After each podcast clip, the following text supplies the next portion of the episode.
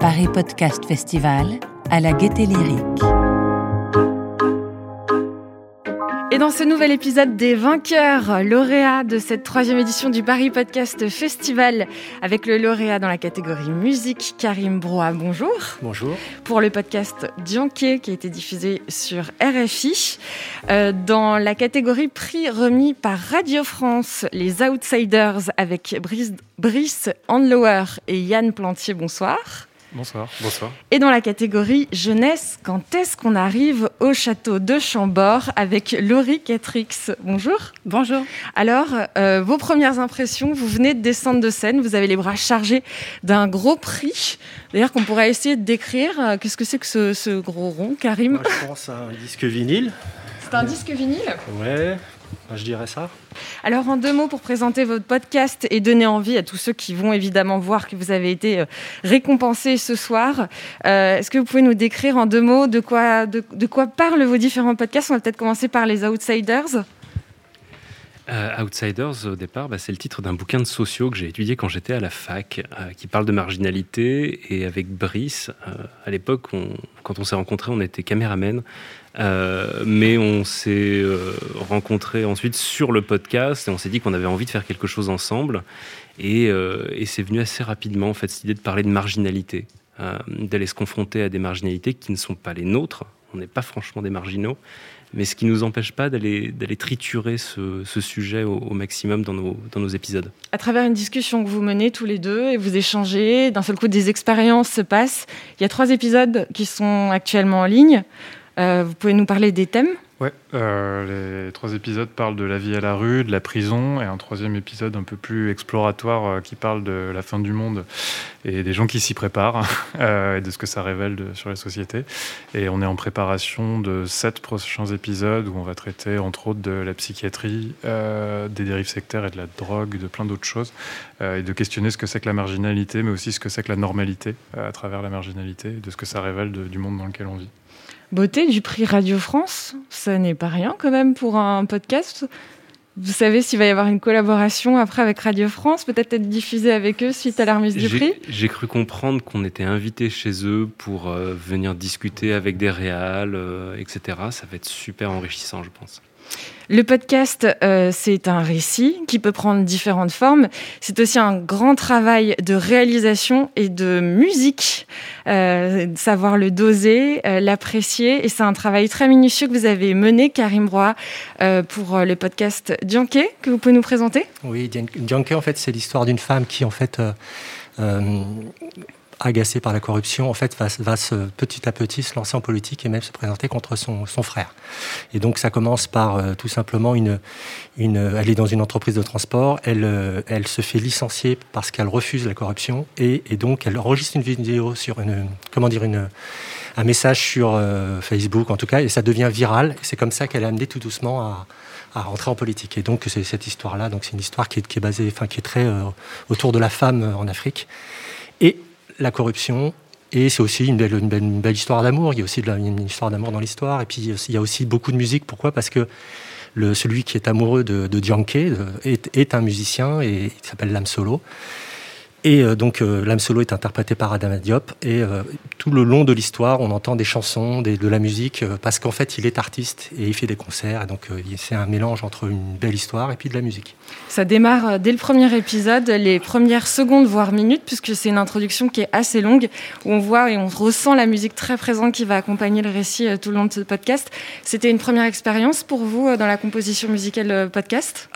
Podcast, en fait, de ce qui se passe, c'est qu'avec. euh, Alors, donc, moi, je travaille, ça fait quelques années que je travaille avec Insa Sané, et on, est, on travaille sur un projet qu'on a nommé euh, Movie Book, qui euh, met en musique des livres de, fin, de la littérature. Et donc, en fait, ce- ce- cet exercice-là, on l'a- on l'avait déjà. euh, on s'était déjà entraîné à le faire sur son livre Insa Sané, donc c'était sur Sarcelle Dakar. On a aussi, on travaille aussi sur un autre artiste, avec un autre artiste qui s'appelle, en fait, c'est, il a euh, traduit un livre qui s'appelle Langueda. Donc, on avait fait plusieurs fois cet exercice et, euh, heureux hasard, on s'est retrouvé donc, euh, donc, euh, donc Alexandre Planck et Tidiane Tiang on proposait avec Romain Masson un, comment, de, d'écrire un podcast et du coup on, on, est, on est venu avec cet univers et puis ça s'est bien marié. Enfin, donc en tant que podcast sur Radio France, oui, c'est, c'est assez RFI, c'est, c'est assez nouveau pour moi. Dionquier, donc qui remporte le prix dans la catégorie musique, mais qui était également nominé dans la catégorie francophone. Belle performance.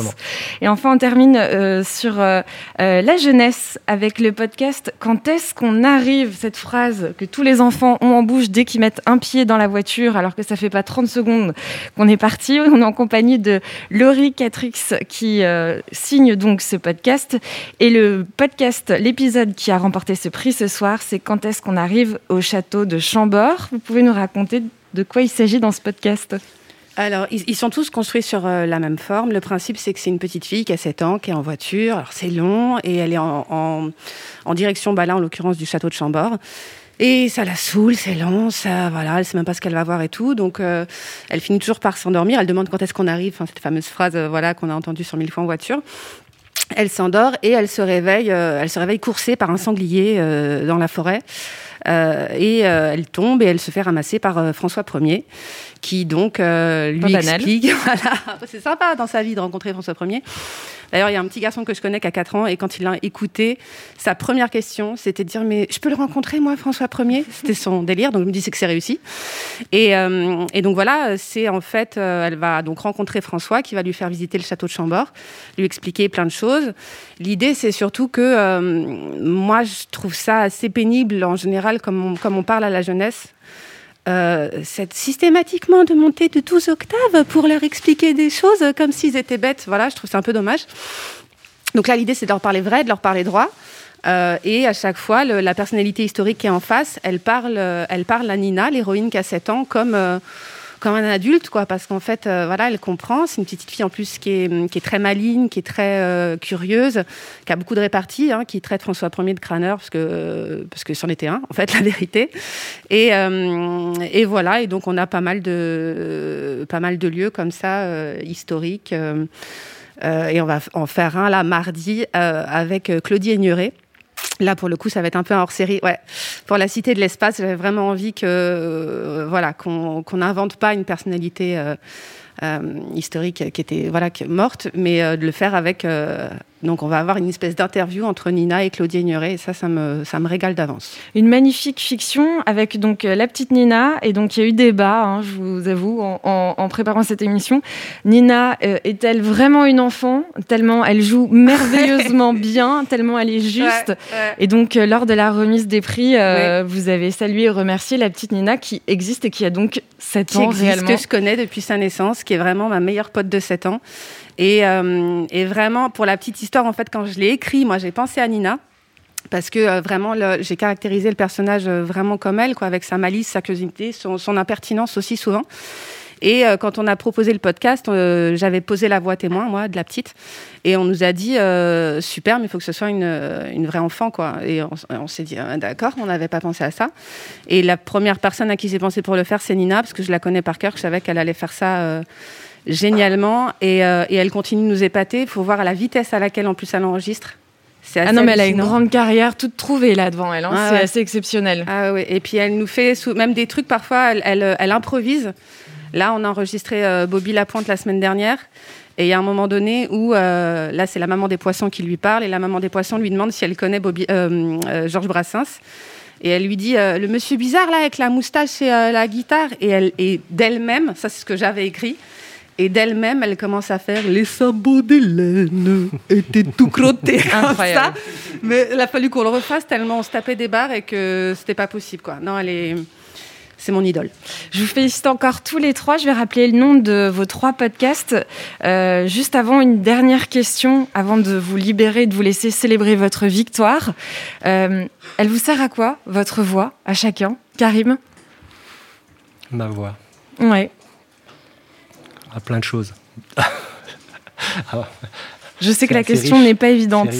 Ou peut-être que grâce à ce prix ah ce soir, bah, vous avez trouvé votre voix, je ne sais pas. à quoi sert votre voix Moi, je dirais que c'est tout tracé. Moi, la musique, c'est depuis, depuis 5 ans. C'est depuis l'âge de 5 ans, 6 ans. Donc, la musique, c'est d'abord la guitare, parce que je suis un guitariste. Et puis, c'est tous les instruments, tout, tout, tout, de A à Z. Donc, la voix, moi, la voix tracée, c'est de continuer à faire ce métier que j'adore et qui me, qui me permet de m'exprimer. En tout cas, surtout en ce moment. Euh, je veux dire, heureusement qu'on a ça. Hein. Enfin, c'est super dramatique pour ce qui se passe pour les artistes en ce moment, mais je pense qu'on y arrivera. On arrivera à survivre à ça. Ça, c'est certain. Brice, Yann les outsiders euh, Je dirais qu'elle nous sert à raconter des histoires qui sont belles ou qui ne le sont pas, mais qui sont importantes. Ouais, ouais, je suis tout à fait d'accord avec Yann. Réponse facile de Brice, mais on l'accepte. Le riz euh, Oui, c'est une question très dure. Euh, moi, je dirais, c'est un peu bizarre hein, ce que je vais dire, mais en fait, je dirais que ma voix, elle traduit au mieux mon cerveau et mon cœur, suivant le moment. En gros. Donc je rappelle le nom de vos trois podcasts, Dianke euh, sur RFI, euh, Outsiders qu'on trouve partout, Prix Radio France, et dans la catégorie jeunesse, quand est-ce qu'on arrive au château de Chambord? Merci et encore félicitations. Merci beaucoup. Alors, votre voix, vous l'avez trouvée?